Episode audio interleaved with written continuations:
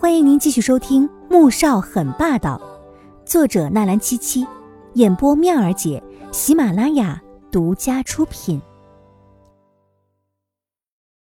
第五百一十集，新闻里只报道了穆言飞重新回到穆氏总裁的位置之后，穆氏股价正在稳步上升。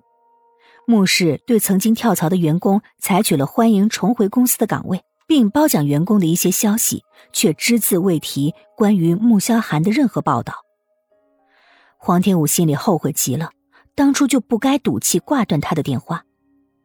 而此时，正在目视几天几夜未合眼的穆言飞，却是一刻比一刻着急。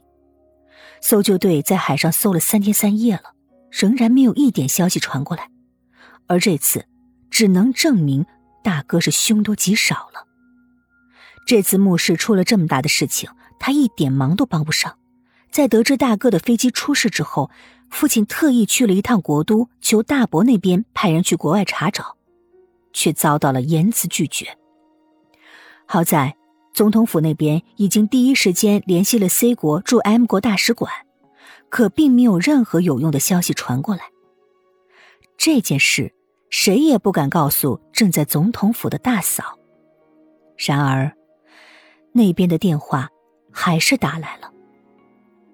穆言飞看着来电显示，眼底闪过了一片阴霾，接了电话：“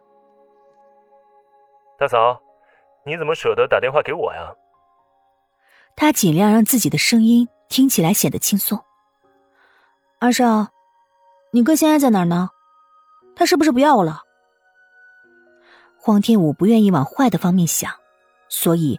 委屈的认为是穆萧寒还在生他气呢。穆言飞一愣，笑得苦涩，声音却像以前那样的没心没肺。呃，哎呀，哪能啊！我哥就是不要我们全家人，也不能不要你啊！更别说你现在肚里还有咱们家的小宝贝呢。黄天武听了，忍不住扑哧一声笑出来。我都回来这么久了，他连个电话都没打，还是说？你们有什么事瞒着我不肯告诉我？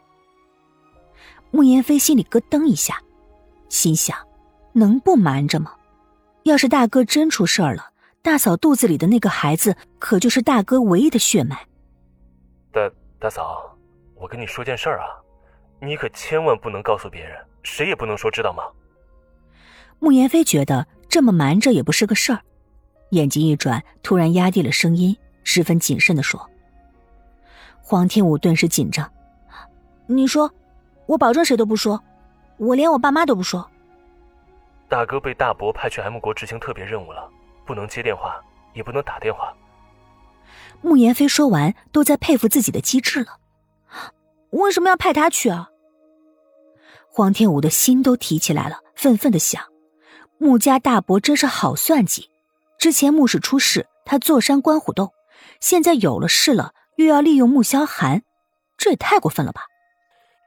因为大哥在那边有些身份比较特殊的朋友，不过你放心，大哥应该没危险的。不然你也知道我妈的性格，肯定得找大伯拼命的。穆言飞为了宽他的心，又小心的解释。黄天武想了想，也是，同时他暗暗的想，要是穆萧寒出事了，他也要去找穆家大伯拼命的。电话挂断了。黄天武松了一口气，那边穆言飞也重重的喘了口气，心想：难怪大哥能把大嫂哄得言听计从，这么好骗，可比米乐乐那个女人好摆平的多了。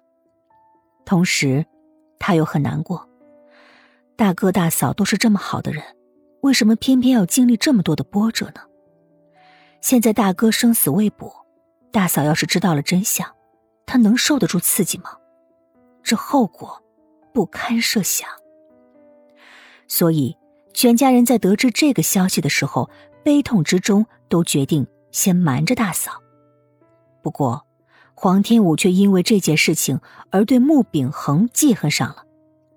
第二天，他在总统府里散步，突然远远的看到一辆军车驶进来，待车子停下，看清从车里下来的正是穆家大伯的时候。黄天武脑子猛地一抽，朝着他走了过去。在经过穆秉恒的时候，特意伸腿绊了过去。然而，穆秉恒虽然年纪大了，可毕竟是军人，有着天生的敏锐力，下意识的就躲开了。黄天武没能得逞，倒是这一举动被正好出来的黄婷看到。小五做什么呢？立即向穆元帅道歉。黄天武缩了缩脖子，想到穆秉恒对穆家三房的不闻不问，现在又利用她的老公，顿时又梗着脖子，愤愤的转头：“我不道歉。”说完，瞪了一眼满头雾水的穆秉恒，便噔噔噔的跑下了台阶。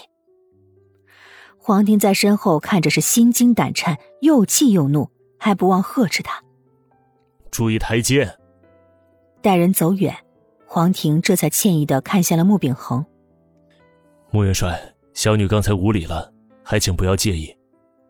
穆秉恒指着黄天武消失的方向，半晌才说：“哦，刚才那个，就是被人抱走二十几年的女儿，萧寒的妻子。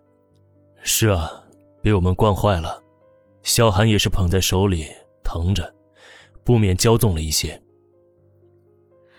黄婷点了点头，目光淡淡的看了穆秉恒一眼，这话却是别有深意的。新的免费书《凤临天下女商》，同样免费，同样好听，剧情超爽，而且已经很肥喽，可以开始宰喽！点击蜜儿姐头像订阅收听《凤临天下女商》。